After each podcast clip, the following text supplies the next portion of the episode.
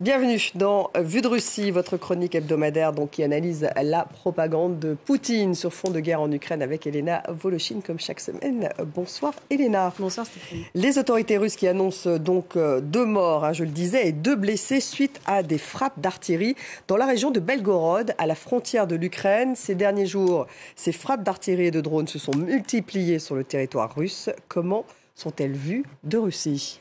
Eh bien, comme l'histoire à l'envers, celle d'une attaque terroriste et d'une guerre déclenchée par l'Ukraine contre la Russie. Selon le mythe originel de Vladimir Poutine, dans sa guerre contre l'Ukraine, on le rappelle, ce n'est pas la Russie qui aurait attaqué l'Ukraine, mais l'Occident à travers l'Ukraine qui aurait attaqué la Russie. Et donc, avec la déportation de la guerre sur le sol russe, en quelque sorte, c'est l'accomplissement de cette sorte de prophétie autoréalisatrice que raconte depuis le départ la propagande russe, celle d'une prétendue guerre dont la Russie devrait défendre son territoire, sauf qu'aujourd'hui, cette guerre, elle devient de plus en plus réelle, y compris pour les Russes. Regardez le titre, les titres du journal télévisé d'hier soir, c'était sur Rossia 1, l'une des deux principales chaînes du pays.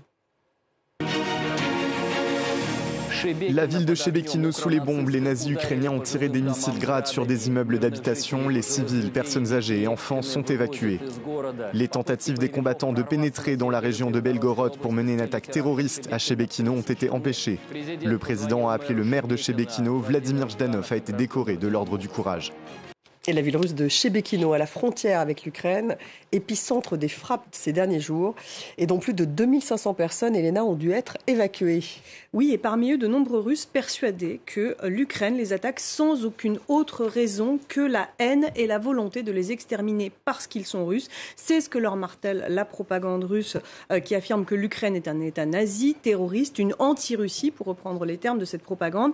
Et elle ne leur montre jamais la réalité de la guerre en Ukraine avec ses frappes russes contre euh, les civils euh, en Ukraine. Donc elle martèle en revanche que depuis 2014, des nazis ukrainiens se livraient soi-disant à un génocide des populations russophones de la région du Donbass en Ukraine de l'Est, et ce alors même que c'était la Russie qui avait envoyé euh, ces territoires. Mais aujourd'hui, selon cette propagande, eh bien, ces nazis, ce sont ces mêmes nazis qui attaqueraient les Russes jusque chez eux. voyez donc ces extraits de reportages depuis les régions frontalières en Russie et ces témoignages d'habitants russes.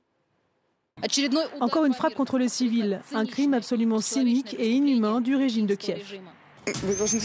Vous devez savoir que notre ville, russe depuis toujours et qui se trouve sur le territoire de la Russie, a été bombardée cette nuit par l'armée ukrainienne. Pourquoi font-ils cela Sans doute parce que leur génération est imprégnée par la haine pour le peuple russe. Ils disaient bien à l'époque qu'ils nous feraient la même chose qu'au Donbass. Et à aucun moment, bien sûr, depuis le début de la guerre, la propagande russe ne mentionne les frappes contre les civils en Ukraine. Euh, pourtant, la situation s'aggrave, à Kiev notamment. Ces frappes sont quasiment euh, quotidiennes depuis un mois. Oui, des frappes sans commune mesure, n'est-ce pas, avec ce que connaît euh, par exemple la ville de Moscou. Pendant tout le mois de mai, la Russie a pilonné Kiev. Plus de 560 missiles longue portée et drones ont été tirés. Quatre adultes et deux enfants sont morts ces derniers jours dans ces frappes.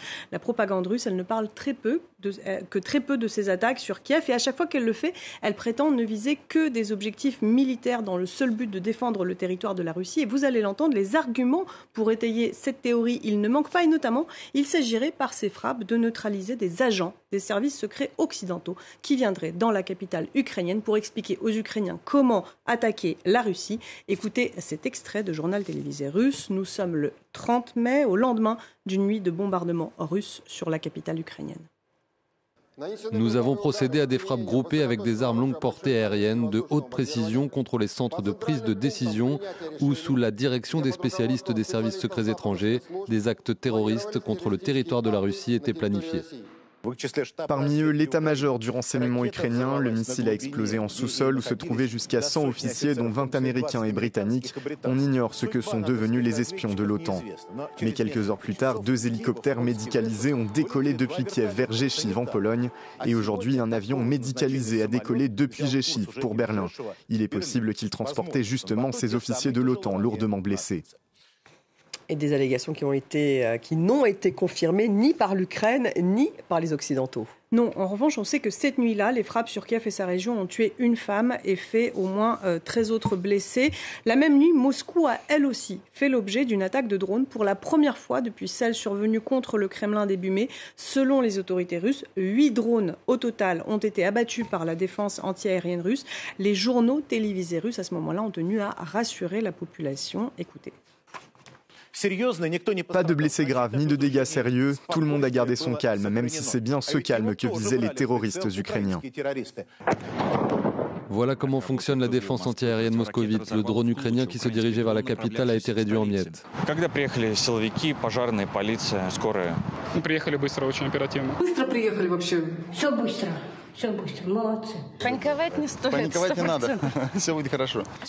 Huit à 9 heures après l'explosion, les travaux de réparation battaient déjà leur plein dans les appartements des derniers étages. De nouvelles vitres, de nouveaux tuyaux et vers midi, le toit était déjà presque réparé.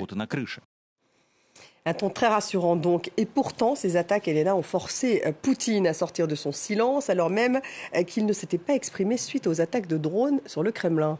Oui, et sans aucune surprise, il a tenu un discours de parfaite réalité parallèle où les frappes russes contre les civils ukrainiens n'existeraient tout simplement pas, mais pourraient finir par arriver à cause de ces provocations ukrainiennes. Écoutez.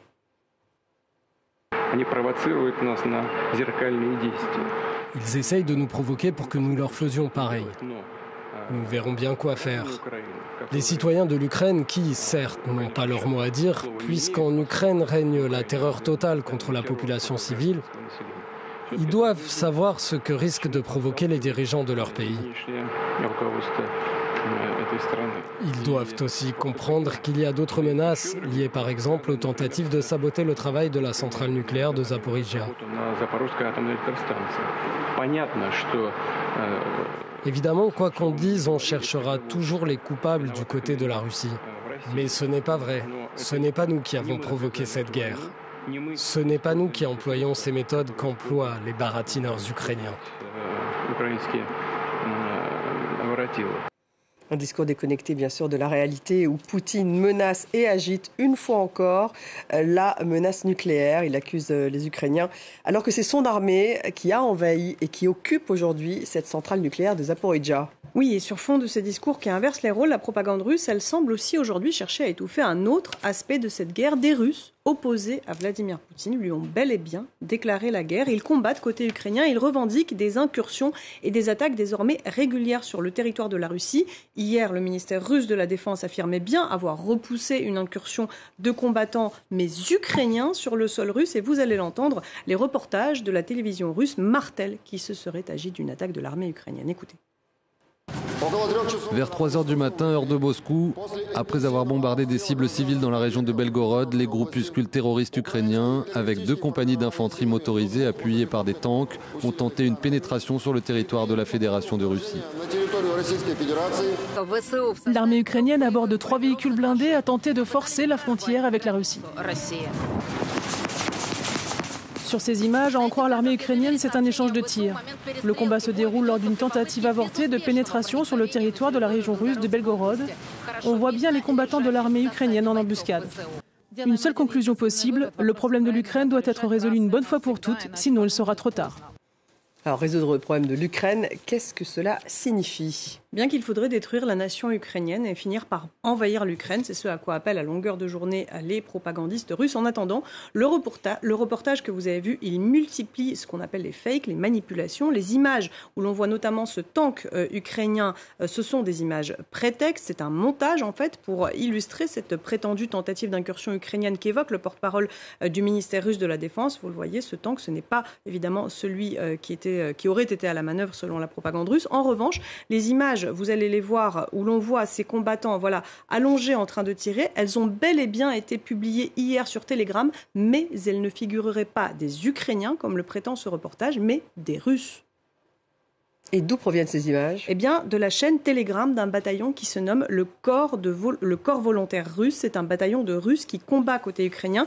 Il affirme aujourd'hui même avoir pénétré et progressé euh, sur le territoire de la Russie. Alors, ces allégations et ces images que publie ce bataillon, elles ne peuvent pas être vérifiées et il faut aussi les prendre avec précaution, euh, notamment aussi parce que le commandant de ce bataillon, Denis Kapustin, dit White Rex, est un néo-nazi notoire. Il le revendique ouvertement. Ce qui est intéressant, c'est que les médias russes, après avoir fait mention de ce bataillon lors de sa première attaque dans la région de Bryansk, c'était début mars, ils n'en ont plus parlé. La ligne russe, vous l'avez entendu, c'est de dire que ces euh, incursions ces tentatives d'incursion sont menées par ceux que la propagande qualifie de terroristes ukrainiens, sans doute parce que les spin doctors du Kremlin ne savent pas exactement encore bien quoi dire, alors que Vladimir Poutine se retrouve face à des Russes qui lui ont déclaré la guerre, dont de vrais néo-nazis, lui qui affirme vouloir dénazifier l'Ukraine.